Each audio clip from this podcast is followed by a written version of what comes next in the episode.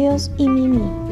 Pequeñas reflexiones a la luz de la palabra de Dios que bendecirán tu día a día y te ayudarán a crecer espiritualmente.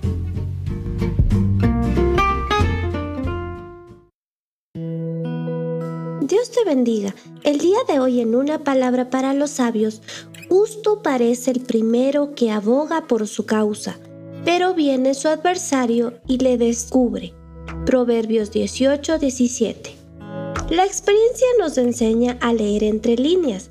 Es muy fácil estar del lado de una persona antes de escuchar la historia completa. Todos lo hemos hecho, pero la mayoría de los desacuerdos se deben a la falta de comunicación. Comunicación de dos vías.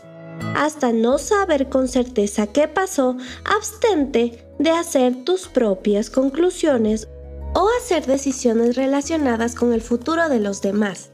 Y recuerda un proverbio judío, el hombre sabio oye una palabra pero entiende dos. Siempre hay dos versiones de cada historia.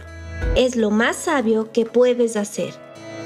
Y en nuestra reflexión del día de hoy titulada No se puede besar a dos personas a la vez, partimos de Santiago capítulo 1 versos 6 al 8 pero pida con fe, no dudando nada, porque el que duda es semejante a la onda del mar, que es arrastrada por el viento y echado de una parte a otra. No piense, pues, quién tal haga, que recibirá cosa alguna del Señor.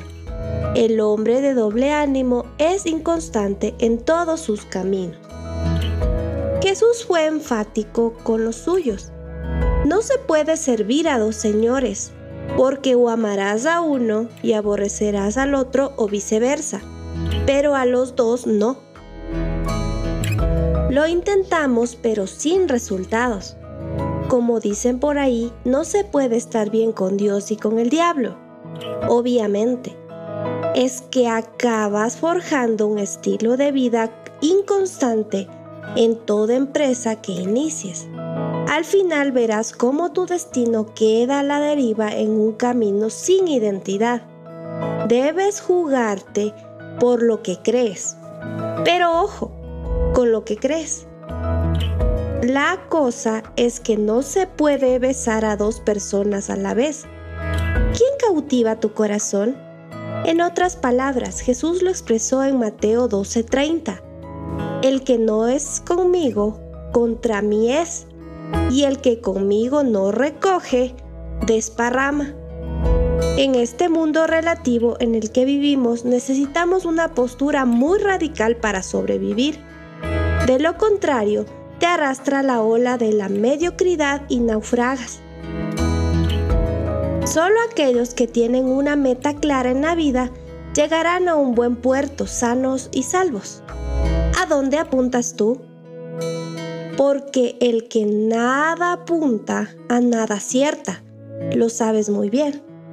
Quienes de cristianos comprometen sus convicciones en la búsqueda de realización personal, se dejan seducir por propuestas de progreso, placer, prestigio, llenando a dudar de la bondad de Dios para sus vidas.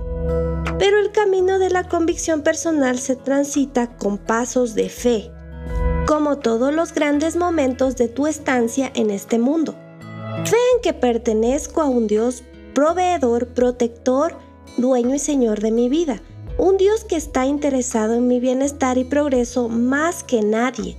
Y un Dios que me conoce mejor aún de lo que yo me conozco a mí mismo. Así que te recomiendo que fijes tus ojos en Cristo.